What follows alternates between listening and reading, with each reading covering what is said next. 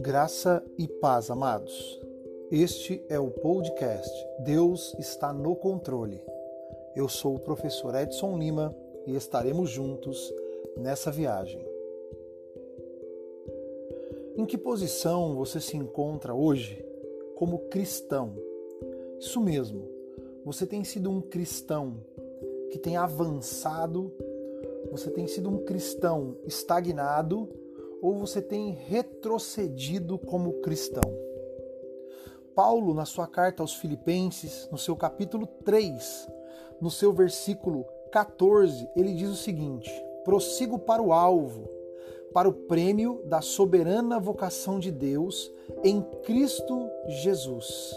Isso mesmo, ele está prosseguindo, ele não está parado e ele nem está retrocedendo. E no versículo 13 ele diz: Irmãos, quanto a mim, não julgo havê-lo alcançado. Ele está falando da perfeição.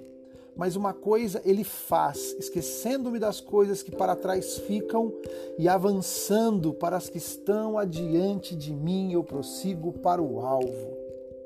Meus amados, estamos agora vivendo um novo presente, mas estamos vivendo hoje para um futuro muito próximo. Paulo deixou os ataques dos legalistas para focalizar nos desafios de viver nesta vida, mas tendo em vista o que Cristo trará no futuro. Embora os crentes já tenham recebido muito de Cristo, ainda há muito mais a experimentar nele.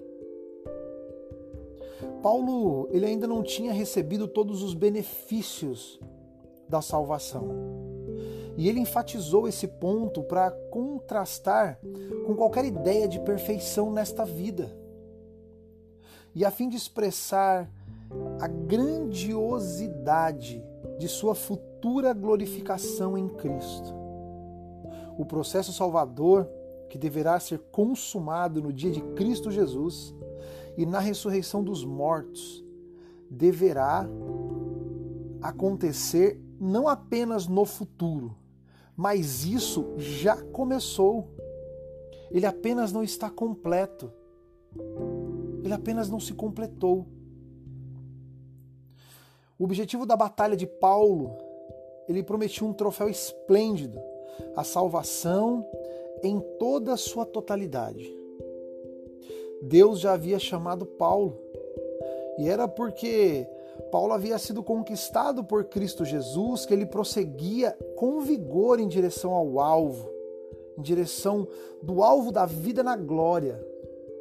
Como estamos nós, como cristãos?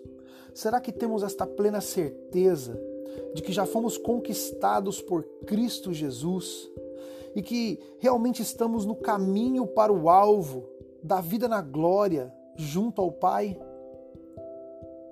As primeiras palavras de Paulo no versículo 15 podem ter sido um tributo às pessoas que de fato pensavam e viviam de maneira perfeita.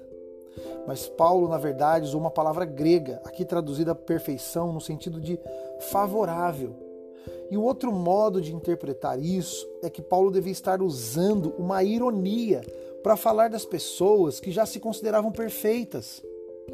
E a sua intenção era corrigir esse pensamento.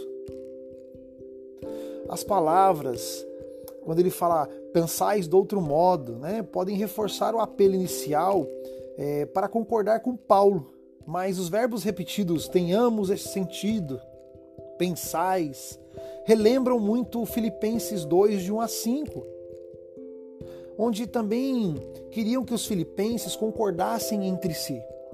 Como tem sido a sua comunhão com o corpo de Cristo? Aonde no seu capítulo 2 ele fala que não façais por partidarismo ou vanglória, mas por humildade, considerando cada um os outros superiores a si mesmo. Não tenha cada um em vista o que é propriamente seu, senão também cada qual o que é dos outros. temos compartilhado, temos dividido o amor de Cristo com os nossos irmãos, ou temos elevado o nosso ego? Como temos vivido? Quais os passos temos dado? E por fim, Paulo nos chama a atenção. Seja o discernimento e entendimento espiritual, ou a concordância entre os cristãos que esteja sendo considerada aqui. A graça de Deus, ela é necessária. E não se esqueça, Deus está no controle. Fiquem com Deus e até a próxima.